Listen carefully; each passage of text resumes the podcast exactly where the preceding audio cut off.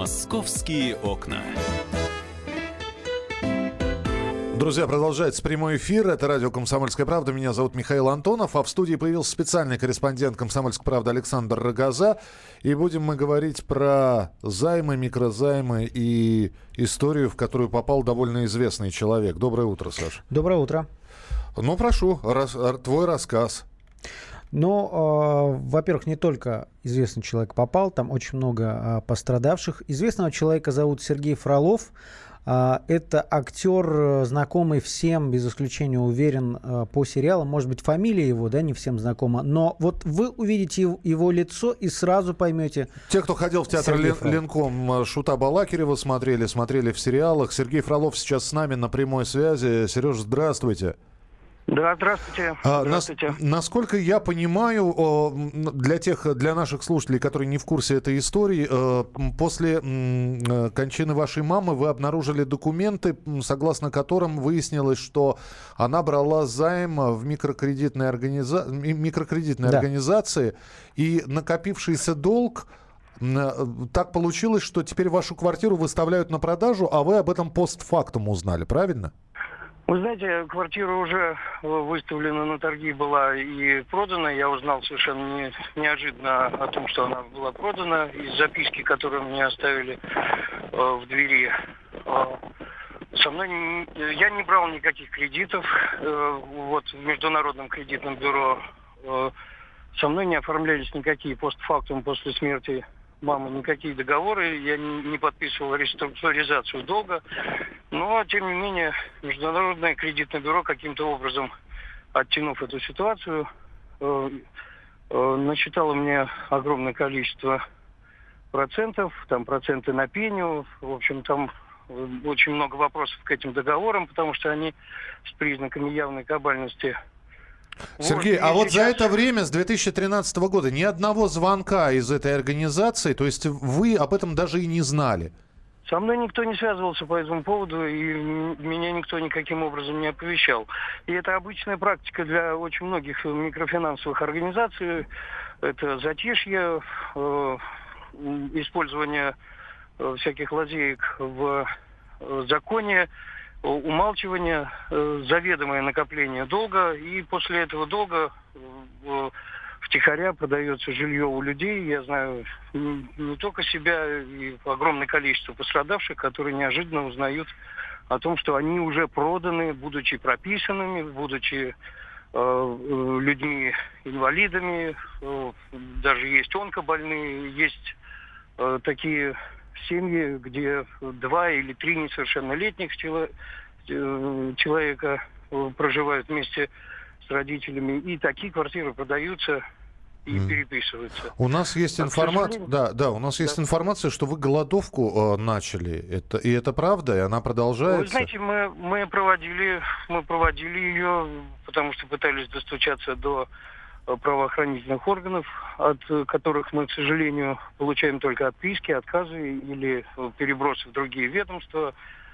Вот. Э, для того, чтобы пытаться как-то достучаться до этих органов, мы объявили голодовку вместе с пострадавшими от, от действий черных риэлторов достучались вроде бы, нас вызывали в прокуратуру, вроде бы взяли это на контроль, но подвижек, э, к сожалению, никаких. Э, если, если их дальше не будет, люди опять готовы к этому отчаянному шагу, на который каждый идет добровольно, потому что уже, собственно говоря, достучаться невозможно. Вокруг бездействия, вокруг непонимания, нежелания разбираться в этой ситуации, хотя эта ситуация общероссийская, это проблема, проблема по всем городам, во время голодовки мне со всей страны начали писать люди.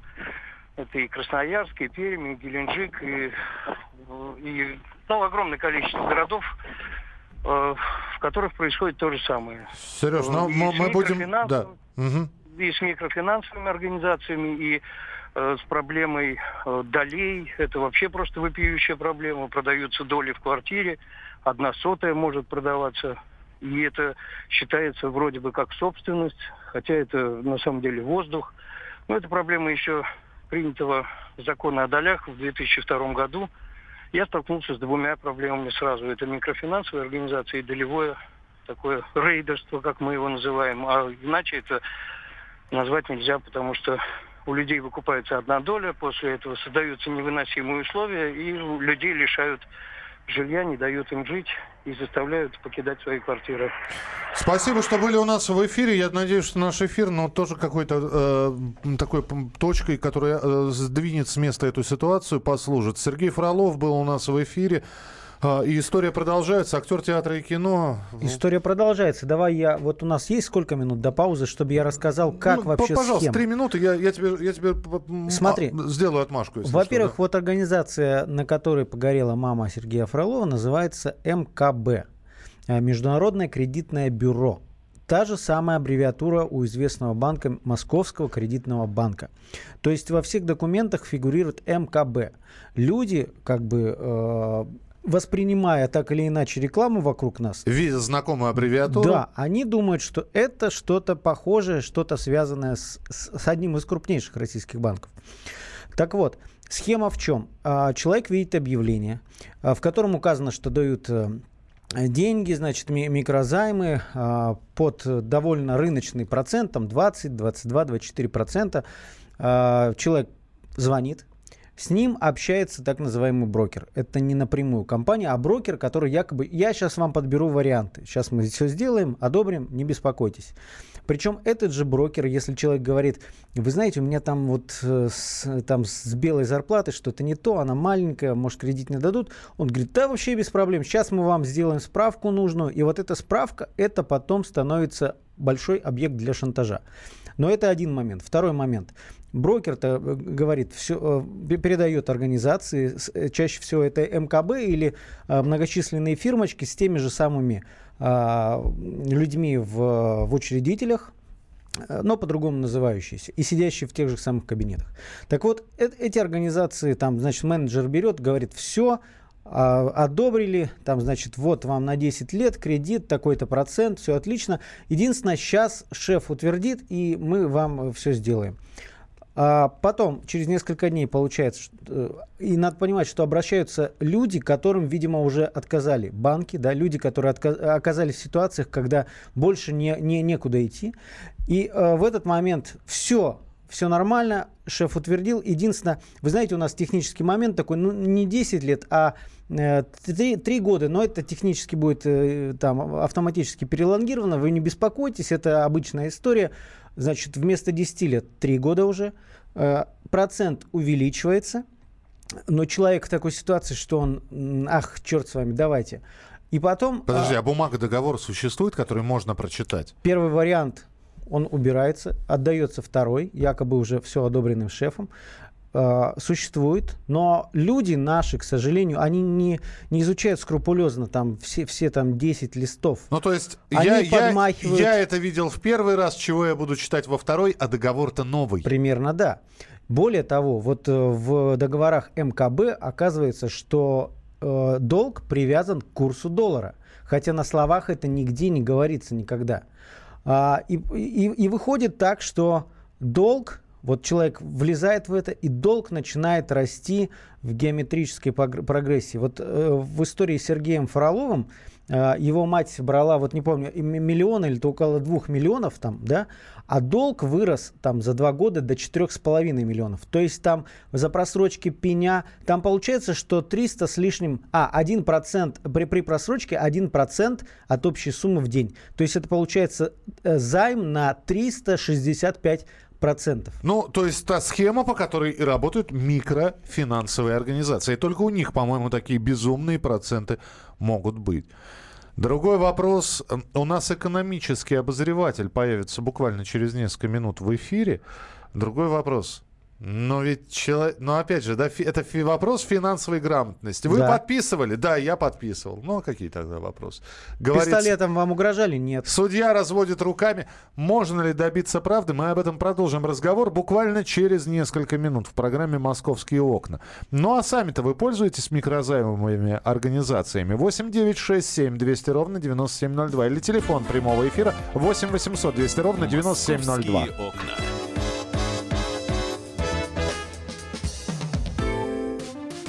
Здравствуйте, друзья! Это новая программа на радио «Комсомольская правда», которая называется «Подзарядка». С вами Вероника Борисенкова. И Сергей Краснов. Подзарядка – это заряд самой необходимой информации для того, чтобы начать новый день вместе с нами. Мы работаем по будням с 7 до 11 по московскому времени. На подзарядку становись.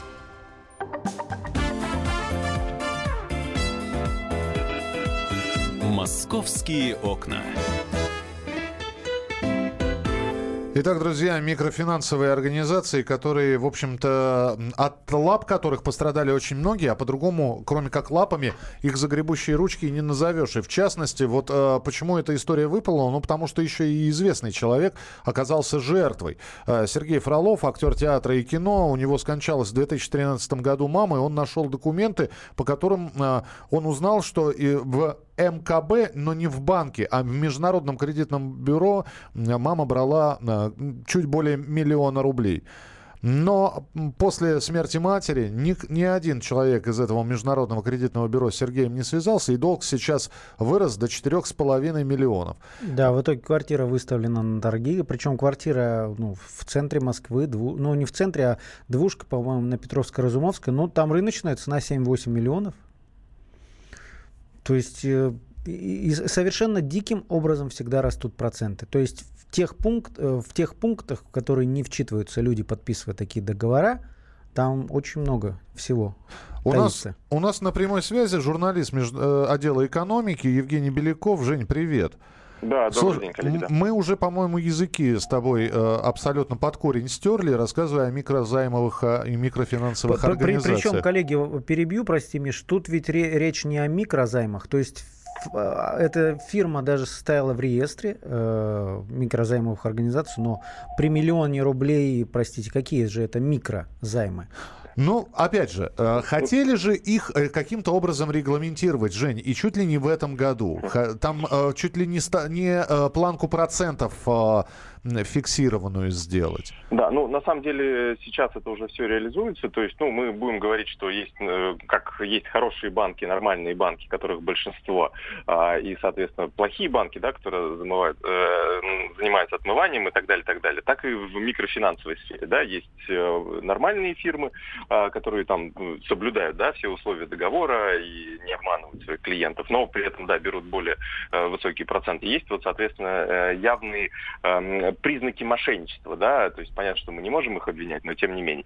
Поэтому здесь э, регуляция сейчас есть. То есть Центробанк контролирует те микрофинансовые организации, которые находятся в реестре. Эта компания, ну, как уже Саша сказал, действительно была, была в реестре, но ее исключили из нее вот именно... Э, Там ну, вот непонятно, то ли они сами ушли для того, чтобы не попасть под какую-то историю, либо да, все-таки исключили. Возможно так, да, потому что э, действительно, когда они а, находятся не в реестре, они, соответственно, а, Центробанком не проверяются, да. Центробанк достаточно жесткий регулятор, и поэтому, может быть, они и сами специально оттуда ушли. А, и дальше уже оперируют, ну, по сути, являются каким-то э, обществом с ограниченной ответственностью, да, а, насколько я помню. И, э, в принципе, у нас закон не запрещает ни, э, ну, людям или юридическим э, лицам давать в долг друг другу, да, или физическим лицам. То есть э, заключили договор займа, э, это гражданский кодекс это абсолютно регулирует. Если стороны подписали договор, то, собственно, одни дают деньги в долг под определенные условия, другие, соответственно, эти деньги получают, используют и потом отдают этот долг. А, поэтому здесь они как бы а, закон не нарушают, то есть им не обязательно да, быть какой-то лицензированной организацией. Вот. Между тем, действительно, договор, мы уже писали об этом случае а, и говорили об этом на радио, наверное, пару месяцев назад. Э, там единственное, что не такие известные люди были, да, которые участвовали в этом эфире, но организация фигурировала та же самая. И э, мы как раз и делали запросы в Центробанк, ну, они э, делают отсылки правоохранительным органам, э, ну, а те, вот, как мы знаем, уже суды обычно говорят, что, ну, вот вы же подписали... Но суды обычно, они это, не проводят расследование, они просто доверяют бумагам. То есть вы подписали, да. да. к сожалению. Жень, да. а Жень, и все-таки, вот э, история Сергея Фролова, про которого мы говорим, актера театра и кино, он был с нами в прямом эфире. А, итак, э, со смерти мамы, со дня смерти мамы там прошло 5 лет. И ни одного звонка из этого МКБ э, о том, что у вас долг, э, у вас есть задолженность, не было. А это, это может послужить хоть каким-то оправданием в том же суде, когда можно претензию выставить не только к человеку, который ну, стал должником, невольно или перенял долги от э, покойной мамы. А суд примет этого внимания или все-таки банковские организации, особенно микрозаймовые, и не обязаны сообщать, что у должника накопилась какая-то сумма? Ну, здесь есть э, разница, да, мы можем условно фигурировать, апеллировать к какому-то здравому смыслу, да, как мы пытаемся делать, какой-то логике, вот, но у, у судей, у законодателей, у, в общем, у адвокатов у них всегда какие-то вот свои, да, э, э, мнения о справедливости, то есть каждый, кто участвовал в каком-то судебном процессе, ну, всегда просто смущен, да, потому что одни говорят, что они вроде бы правы, потом другие говорят, что они вроде бы правы. Определить, кто на самом деле прав виноват, всегда очень сложно, потому что ну, э, каждый интерпретирует э, правду, ну, как он хочет.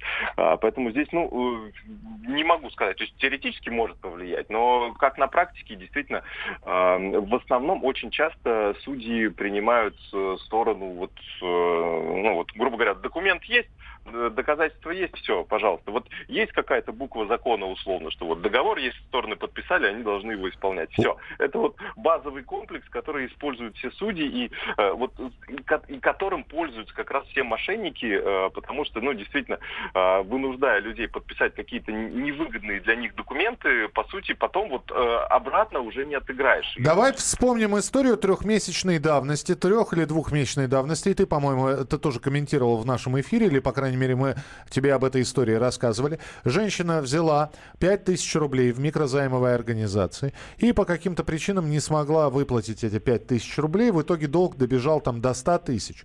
А, но суд в итоге признал вот эти вот накрученные проценты незаконными. И, а, значит, ей нужно там пеню небольшую вернуть, и эти 5000 рублей. Может быть, все-таки есть реальная возможность, ну, каким-то образом, значит... Есть, да, потому что есть ограничения. То есть Центробанк уже несколько лет назад принял принял вот эти ограничения. Во-первых, они ограничили э, размер ставок, то есть теперь нельзя взять и там, не знаю, 5000 процентов, да, например, брать.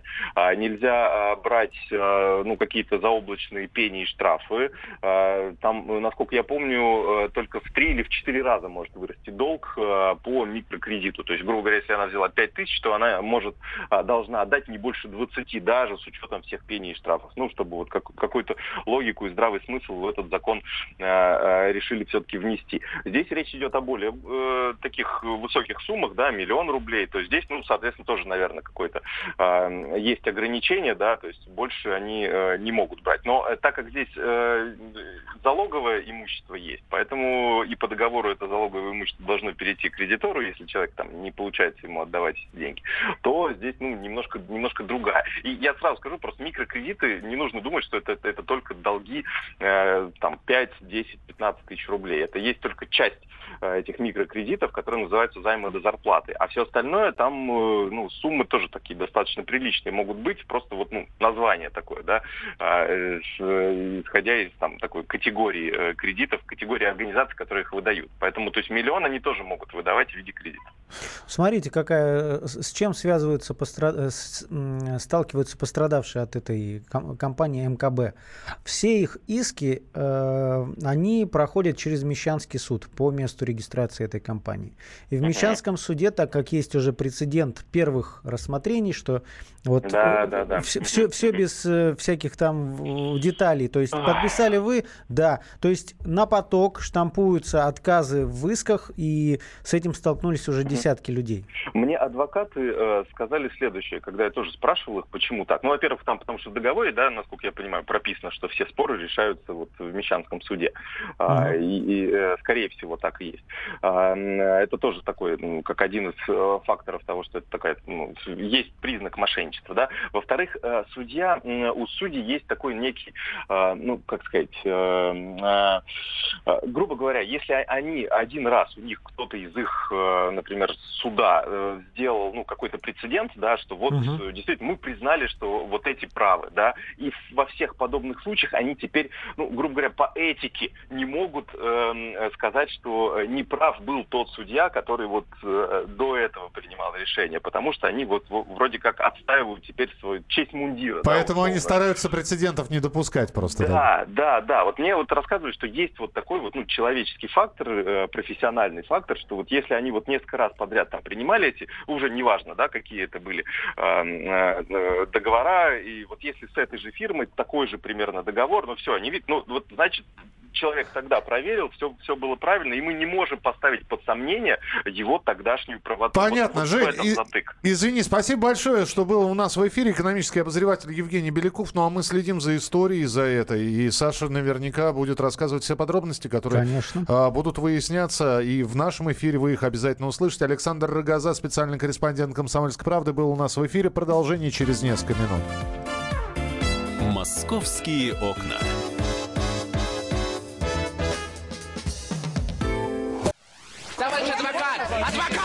Спокойно, спокойно. Народного адвоката Леонида Альшанского хватит на всех. Юридические консультации в прямом эфире. Слушайте и звоните по субботам с 16 часов по московскому времени.